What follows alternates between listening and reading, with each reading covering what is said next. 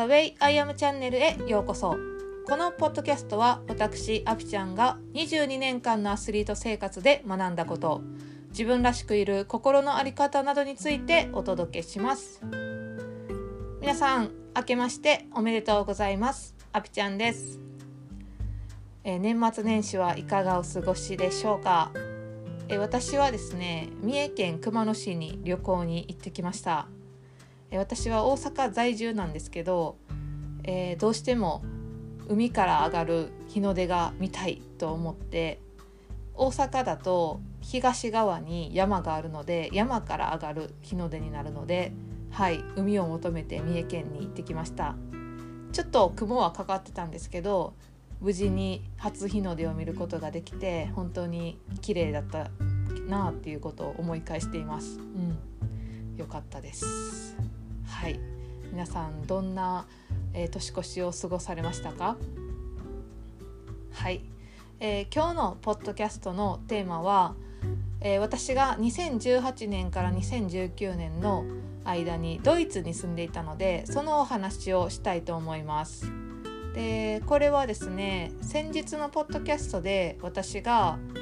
ドイツにいた時すごく孤独だったっていうお話をね少ししたんですけど、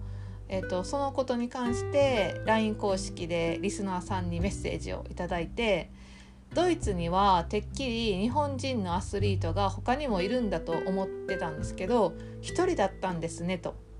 すごく頑張れ頑張られてたんですねっていうメッセージをいただいてあそっかそっかと。私は一人で行ったってこうね言ってたつもりだったんですけど言ってたっていうのはその SNS とかでも発信してたつもりだったけどこう全てをねこうリスナーさんとかが終えてるわけではないのであそういうふうに思うこともあるよなっていうふうに思ったんですよ。で実際私他の人にも「え一人で行ってたんや」って言われることあったなっていうことを思い出しました。はい、で実際一人で行ってました。でドイツ人のアスリートに囲まれてあのドイツのね素晴らしいスポーツの環境で練習をしてたんですけどそこに私が飛び込みたいと思って行ったので、うん、孤独はもちろんあったけど本当にいい経験をさせてもらったなっていうふうに思っています。はい、で今日はそんなお話をしていこうと思います。今日のポッドキャストのテーマはアスリートが見るドイツ在住中に衝撃的だったことというお話をしたいと思います。本当にねいろいろあったんですよ思い思い出せないぐらいいろいろあったんですけど、まあ、まず私ドイツ語喋れないので基本的にチームメイトとコーチとは英語で喋ってました。でコーチは英語がすごく堪能なので、はい、こうペラペラ喋ってくくださったんですけどチームメイトはねやっぱりあのまだまだ英語っていうのはその日本人と同じぐらいというか、まあ、日本人よりはちょっと上手だとは思うんですけどね。うん、なんでお互い拙い英語でよくねこう会話してたなっていうふうに思います。うんなかなか深い話まではできなかったのでその点はコミュニケーションを取るっていうところですごく自分でこう後悔したことだし、もっとやっぱ言語って大事やなっていうふうに思ったところですね。はいで今日はですねその衝撃的だったことまず第3位です。でえー、と年にね3回ぐらい合宿があるんですよ。でその合宿も長くて10日間ぐらいオリンピック強化センターって言われる本当にあのすごくスポーツできる施設が整ったね環境で合宿してたんですよね。で大体部屋っていうのはこう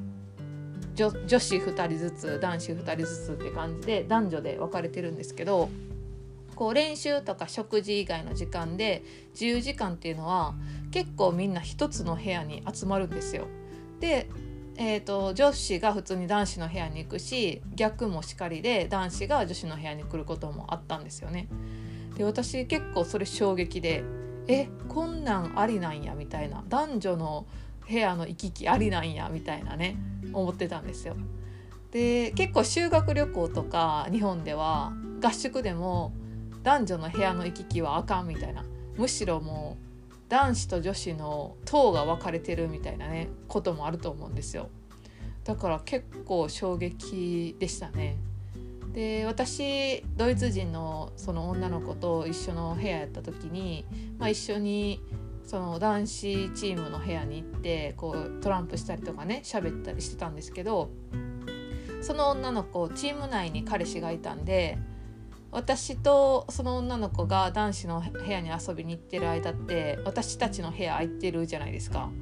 だから彼氏と2人でいつの間にか私たちの部屋に戻っていて2人の時間を過ごすとかがあったみたいなんですよね。でそういうのも衝撃やったしすごく私はもう部屋に帰りづらくなってずっとあの一緒におる男子とかに「えこれいつ帰れる?」みたいな ことを聞いたりしてたなっていうふうに、はい、思い出します。うん、それが第3位の衝撃的やったことですね。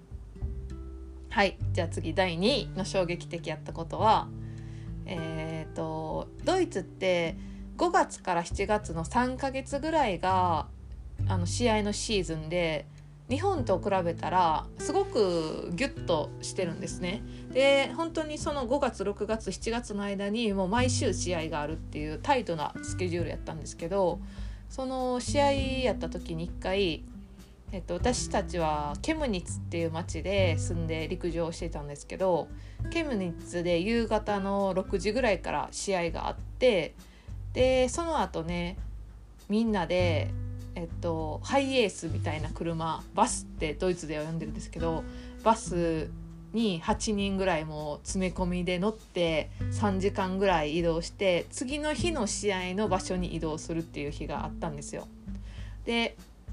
そのケムニッツ地元での試合を終えて夜8時ぐらいに出発して本当にもう詰め詰めでみんな乗ってね出発してで3時間半ぐらいかけてその次の日の試合がある町に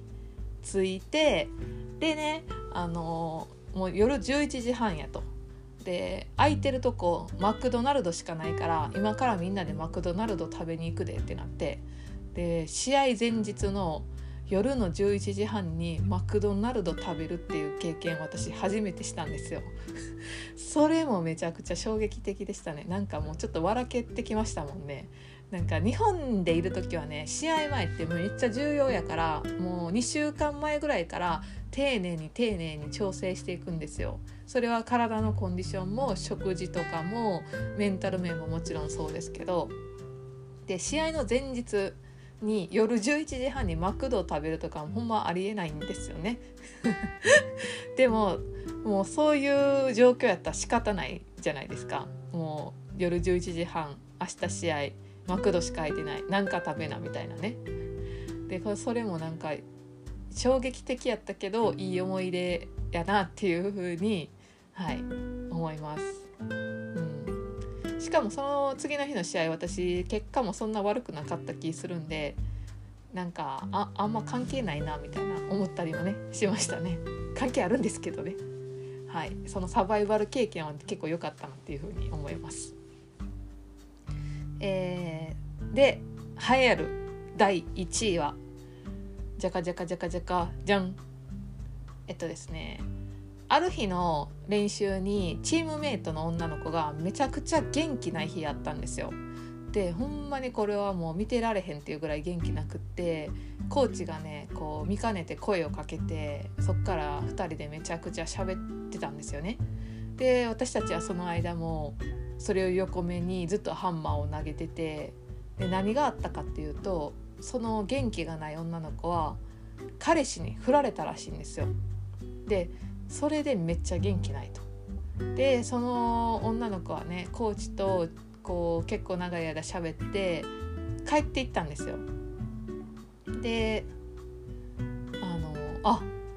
彼氏と振られて彼氏に振られて練習をしないってありなんやっていうのが私の中では結構これ衝撃的やったっていうかあの考え方を考え方を変えさせてもらったというか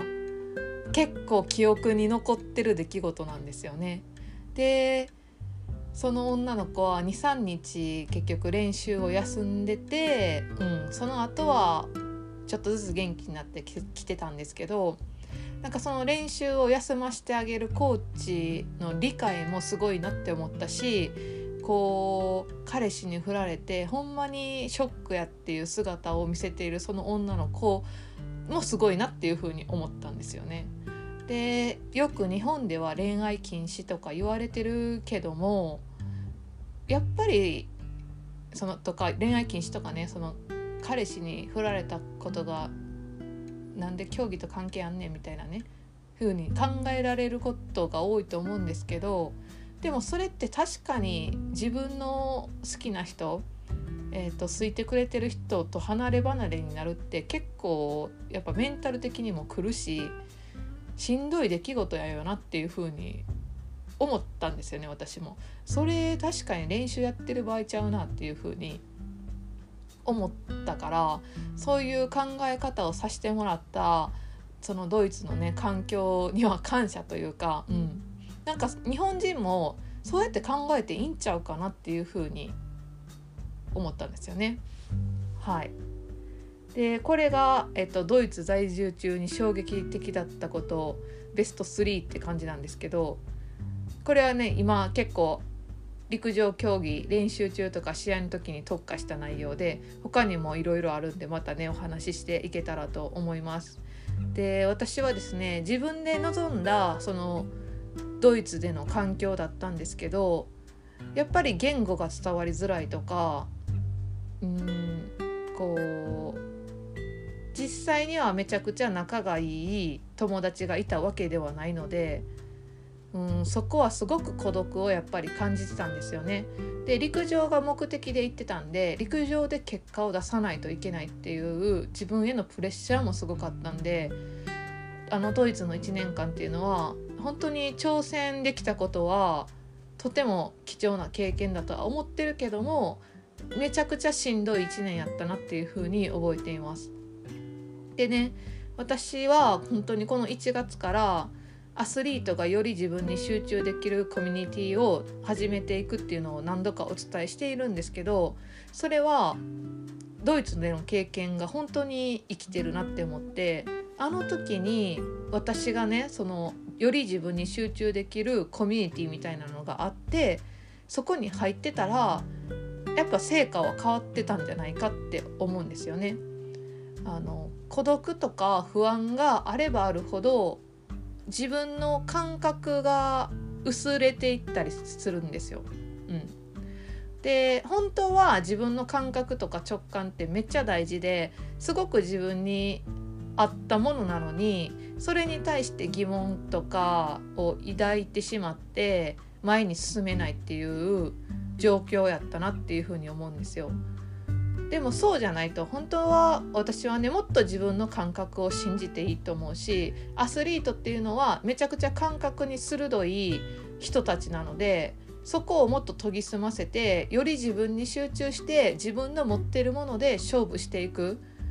ことができるようにアスリートのためのコミュニティを1月から始めていくっていうふうに決めました。うんなので本当にこの思いに賛同してくださる方が集まっていただけたら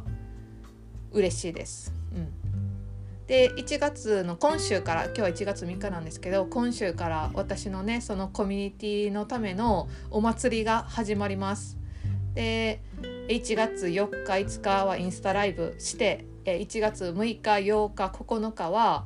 えー、LINE 公式で案内する無料のライブセミナーをします。ここでね、えっと、目標を決めるっていうその決めるっていうこととか、えー、目標に対する現在地とか自分の感覚を信じるってじゃあ何やねんみたいなお話をこの無料のライブセミナーであのしようと思っているので興味あるっていう方は LINE 公式から詳細を受け取ってください。はい、でこれは本当アスリートのためのコミュニティって言ってるんですけどアスリートじゃない方にもお力になれるお話ができるんじゃないかなっていうふうには思ってるんであのそのライブセミナーにはね是非参加していただけたらと思います。はい。皆さんのご参加お待ちしております。え今日も最後まで